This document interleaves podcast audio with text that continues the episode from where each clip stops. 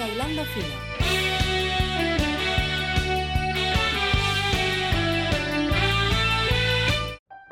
Llega el día en el que no te levantás con el pie izquierdo y abrís esa botella de Rossi. El fútbol vestido de Armani y nosotros nos ponemos en campaña. Nos afeitamos la barbona y no te dejamos Solari para que llegues al domingo bien informado. Momento de hilar fino, Arte. Así es. ¿Le, le gustó lo- la, la entradita? Me gustó, me gustó menos eh, la parte de vestido de. ¿Vestido de, qué? No de- arquero de River. Ah. Vestido de arquero de River, dice ahí. No me, no me convenció, pero muy lindo el enlatadito que se armó. Así es. Bueno, vamos a estar haciendo distintas cosas parecidas de este estilo, como para jugar un poquito. No sé si recuerda viejo esto, ¿eh? A ver. Un- una publicidad de, de Grande T. Sí. ¿La, la recuerda? Sí, bueno, sí, que, jugaba un poquito con los nombres. Eh, más o menos va por ahí la cosa. Tiene un estilo también al de, a la propaganda de la cerveza y Sacheri que van leyendo el cuentito. Claro, claro. Me gusta mucho. Hay que traerlos a Cheri. Lo vamos a traer de Bueno, invitado. vamos a hilar fino, a hablar un poquito de el comienzo de esta Superliga, de la primera fecha del torneo argentino. 12 partidos fueron completados en lo que fue este gran fin de semana de viernes a lunes de Superliga. Vamos a hacer eh, el recuento. 19 goles con un flojo para mí promedio de 1,58 goles por partido. O Un sea, gol y medio. sí, hay algunos que ni siquiera goles hubo en varios. Muy austero. Muy austero, muy austero. 280 remates totales, de los cuales solo 80 fueron al arco. Nicolás Reñero de San Lorenzo fue el que más veces disparó, con 10 disparos. Em, no, mismo es un jugador al que no acostumbra San Lorenzo a que sea de los que más remate. San Lorenzo tampoco tuvo una particularidad que fue un partido muy abierto, 3 a 2 terminó con Godoy Cruz, así que de esa posibilidad fue que Reñero fue el más rematador de esta fecha. Y el equipo con más remates al arco, justamente junto con San Lorenzo con 6, fue River también. Un River suplente. Un River suplente que terminó empatando 1 a 1 con Argentinos. Bueno, también el viernes hubo un empate, pero hubo un gran termómetro en Avellaneda en la mitad de la cancha. Neri Domínguez, quien metió 115 pases, el máximo pasador de esta fecha, y el equipo también que más distribuyó, Racing Club, con 655 pases en total. En esta fecha, Arte, tengo que contarte que hubo pata y pierna fuerte. ¿Ah, ¿sí? sí? Sí, hubo mucha falta, mucha falta. 360 en total las infracciones y Gimnasia fue el equipo que en el empate frente a Lanús se llevó el premio al equipo que más patadas repartió con 25 en un encuentro. Bastante. Si hablamos de justicia, tenemos que hablar de Godoy Cruz y de defensa, valga la redundancia. La mayor cantidad de tarjetas amarillas se las llevaron estos dos equipos con seis tarjetas para cada uno. También tengo que contarte, Facundo querido, que hubo dos penas máximas y do- las dos se han convertido. Rescaldani con el 1 a 0 de Arsenal sobre Banfield. Y Nicolás Blandi, quien le dio una alegría al pueblo de San Lorenzo, Ajá. que luego se llevaría una tristeza, Así contra es. Godoy Cruz en el 3 a 2, en el penal que para mí no fue. Mm, difícil. Es un penal de bar, pero en la Superliga no hay bar. Así que bueno, tenemos ya la primera fecha resumida. Ya sabemos qué es lo que sucedió. No sé si podemos develar un candidato firme en, en no. base al juego. Me atrevo a decir que con la liberación, y después vamos a estar hablando de la Libertadores de San Lorenzo, ahora abocarse, justo se llevó una victoria en el primero, puede ser alguien que eh, vaya a eso. Newells, que está peleando por la promoción, por no descender, capaz en una de esas encuentra su camino, aunque se enfrentó a Central Córdoba, un rival que viene de otra categoría, no digamos que es débil.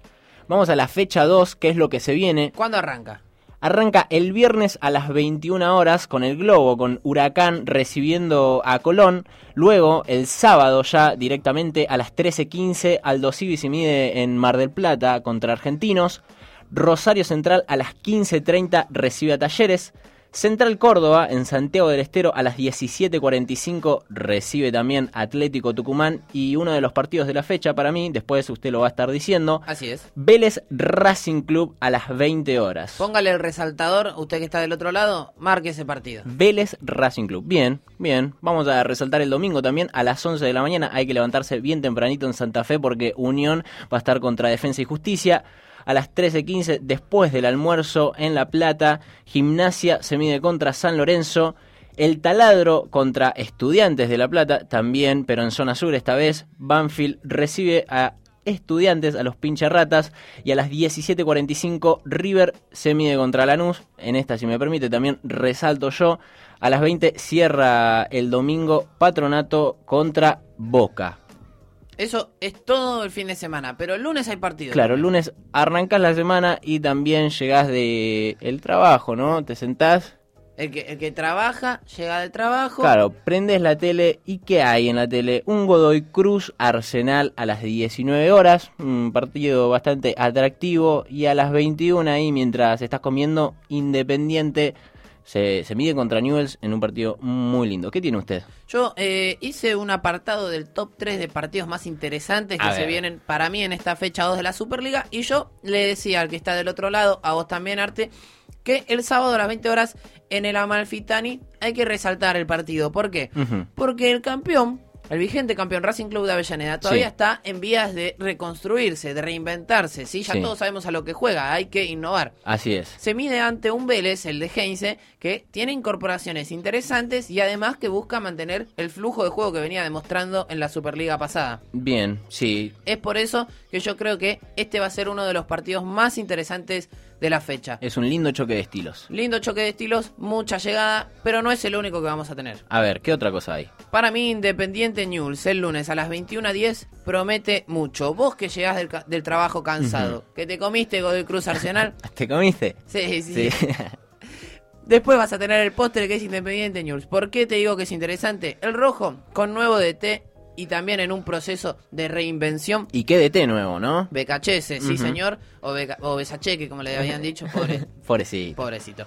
Eh, y con la alegría de estar Sí. en otra instancia, o de estar cerca de estar en otra instancia de la Copa Sudamericana, se enfrenta a Newell's que tiene problemas con el descenso. Entonces tiene que ir a buscar puntos a la cancha de Independiente, mínimo un empate. Vamos a ver un partido muy interesante en el que Independiente va a tener que salir a buscar el resultado y Newell's a no perderlo. Se termina la Superliga acá y Newell se enfrenta a Rosario Central por un desempate a ver quién desciende. Yo creo que es una guerra civil lo que Es una guerra civil, así es. Cerramos el tercer partido más destacado para mí de la segunda fecha de la Superliga. Se la discuto, ¿eh? ¿Se la- ¿Me la discute? Sí, a Bueno, ver. A ver, vamos a ver.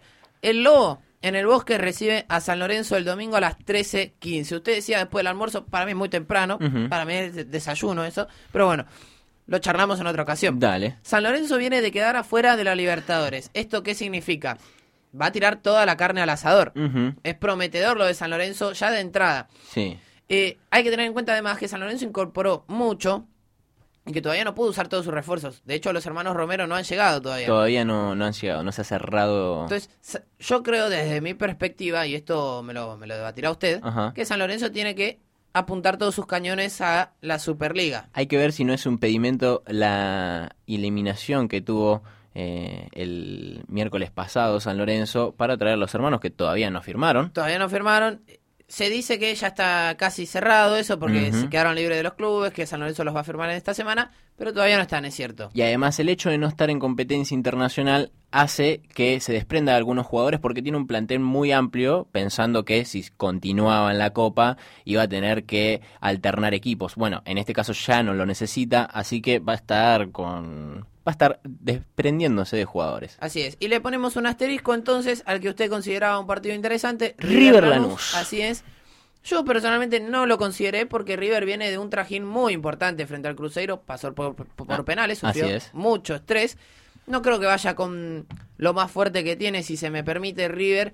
Si bien juega en el Monumental, recibe a Lanús, Ujú. 17.45 del domingo, un lindo Sí, partido. Lindo partido. Me parece que está para verlo, no sé si es el más interesante. Bien, bien. Bueno, justificado entonces. Muchas gracias. ¿Eso es, eso es todo? Hasta ¿Ya aquí. está? ¿Cerramos? ¿Nos vamos? Hilamos fino, cerramos el telar. Yo creo que después vamos a tener muchísimo que hablar sobre otras cosas, otras competencias, pero la Superliga, hilando fino, vos ya sabés lo que tenés que hacer el domingo, vos ya sabés lo que tenés que hacer el sábado, el viernes y el lunes. Así es.